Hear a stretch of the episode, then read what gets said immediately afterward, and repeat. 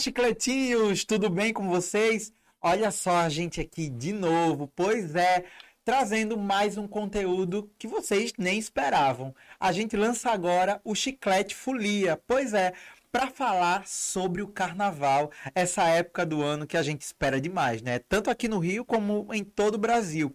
Pois é, o Chiclete Folia vai trazer destaques das escolas de samba, das celebridades, é, os detalhes, as minúcias do, do, do, carnaval, né? De toda ali dos camarotes, da Sapucaí e tudo que vocês adoram saber, né? Bastidores e tudo mais.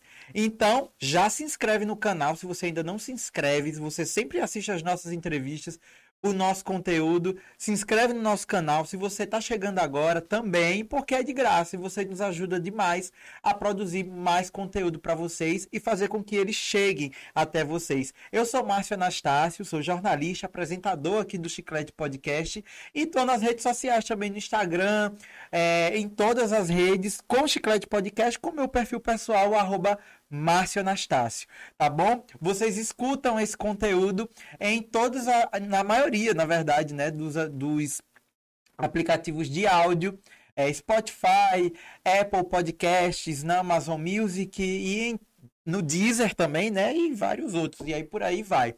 A gente está aqui para falar da atual campeã do carnaval, que é a Grande Rio, né? Iago, você que está aí me ajudando nessa assistência, já bota na tela a Grande Rio, que é assim, que foi um, um, estouro no ano passado, né, que fez um super carnaval e saiu daquela marca de ser sempre a vice, né, porque a Grande Rio tava para conquistar esse campeonato que é inédito, né, o único campeonato da Grande Rio no grupo especial. E esse campeonato ela já vinha com, tentando conquistar a mais, de, a mais de quatro campeonatos. Né? Ela perdeu quatro vezes para Beija-Flor e só no ano passado conseguiu conquistar o seu tão sonhado campeonato com a com um enredo que falou sobre Exu, né, que é um orixá que fala muito sobre é, comunicação, né? Como ele é um, ele é equivocadamente, obviamente, tratado como um, um, diabo, mas não tem nada disso. Isso é pura intolerância, intolerância né, religiosa. E ele é, e ele foi que abriu os caminhos aí para fazer com que a Grande Rio conquistasse o seu tão sonhado carnaval. Né? Então é, foi com um enredo chamado Fala Majeté, Sete Chaves de Exu, que o carnavalesco Gabriel Haddad e Leonardo Bora homenagearam o, eri, o orixá, né? Que, enfim, como eu já falei para vocês, tem uma intolerância religiosa muito grande em cima dele, mas que pode ser aplaudido diversas vezes por milhares de pessoas na Sapucaí, né? E, assim, a representação do orixá também chamou muita atenção, porque veio na comissão de frente com um ator extremamente competente, né? Ele, ele interpretou lá o, o o orixá e chamou a atenção do público. A comissão de frente ganhou 10 de todos os jurados e fez com que a Sapucaí aplaudisse de pé a apresentação não só da comissão de frente, mas como do ator é, Demerson é, Dávaro, é Dálvaro, né? Estou falando certo, né? Porque tem um apóstrofo e ele é, arrasou demais.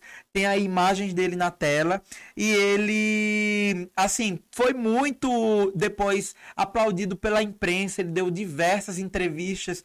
Depois ele foi pro baile da Vogue. Ele já era famoso porque ele era famoso é, em um outro segmento porque ele era atleta, né? Então ele também já tinha um conhecimento, mas as pessoas não sabiam é, que ele ia bombar tanto. Obviamente que vindo como o principal, né, o protagonista da festa, Exu, é, ele ia ter um destaque, mas ele realmente se destacou demais né, nessa função.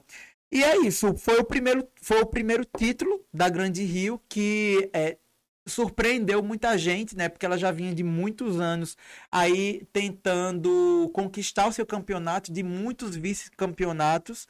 E esse ano vem trazendo uma enorme surpresa, porque vem falando de um outro ícone, né? De, vem falando de um personagem brasileiro extremamente amado pelos brasileiros, que é o Zeca Pagodinho. o Zeca Pagodinho, todo mundo sabe, ele é portelense, né? E tem até uma curiosidade que eu estava assistindo uma entrevista e perguntaram: Zeca, você vai torcer pela Portela ou pela Grande Rio? E ele se saiu muito, muito bem, né? Porque o Zeca, naquela espontaneidade dele, disse, jogou assim: eu vou torcer por quem desfilar melhor, né? Então acho que ele se saiu muito bem mas já deu várias declarações na imprensa que está se sentindo muito prestigiado, né? E o samba, o samba enredo não, o enredo, né? É, é grande, mas eu vou falar para vocês que é assim, o Zeca, o pagode, o Zeca, o pagode onde é que é? Uma pergunta, né? Começa com uma pergunta, ô Zeca, o pagode onde é que é? Andei descalço, carroça e trem procurando por xerém para te ver, para te abraçar para beber e batucar. Pois é, esse é um, um, um, enredo grande, né? Geralmente as escolas de samba têm um enredo com títulos grandes. O ano passado a, a, a Grande Rio optou por um, optou por um, um enredo menor, né? Fala Majeté, Sete Chaves de Exu, e esse ano veio com um enredo maior para poder destacar ali o, o jeito Zeca Pagodinho de ser, né? Então, ele vem com tudo e não tá prosa. Todo mundo tá esperando esse enredo do que fala sobre o Zeca Pagodinho e o Zeca nada mais nada menos de que já tá fazendo a promoção toda da escola de Xerém, né? De Xerém não, perdão, de, de Caxias, né? O Zeca que é de Xerém, Xerém é um distrito de Duque de Caxias. E, enfim, é da terra dele, todo mundo vai participar com certeza, vai família, vai amigos. O pessoal já tá, o pessoal já tá é, se organizando para vir nas alas de compositores, para vir no, nos carros alegóricos, né? Que inclusive está sendo guardada sete chaves pelos carnavalescos da Grande Rio que prometem inovar esse ano na Sapucaí, né? Eu vou até, inclusive, pode colocar aí na tela é, Iago, o card principal da, da Grande Rio desse ano, que tem uma, uma pintura, acho que dá para vocês verem aí uma pintura do Zeca Pagodinho, que é inclusive do Guilherme Kid, que já participou aqui do Chiclete Podcast, é um artista maravilhoso aqui do Rio, que conhece é, muito, né, sobre carnaval, sobre a iconografia do Rio de Janeiro, sobre o subúrbio e ninguém melhor para participar dessa desse cartaz oficial, né, do Carnaval da Grande Rio 2023, que o Guilherme Kid. O Guilherme Kid, inclusive, que brilhou no ano passado porque ele fez um painel é, com Exu pintado né? E também com, com Gariz. Então, ele foi uma das imagens da vitória do carnaval, foi o Guilherme Kid e a Grande Rio trouxe de novo o Guilherme para poder participar desse carnaval.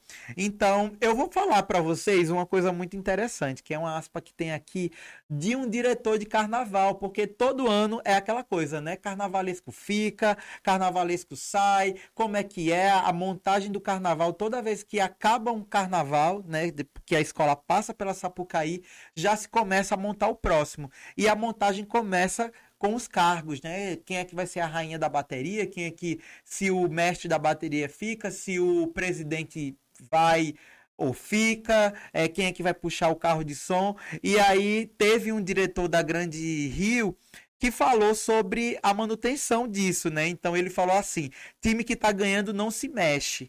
Grande Rio continua com a mesma força, com a mesma alegria e agora com Zeca, com a força do pagodinho, nós vamos é, nós vamos para dentro, ou seja, ele quer manter esse carnaval. Ele é o diretor de carnaval da Grande Rio, Tiago Monteiro.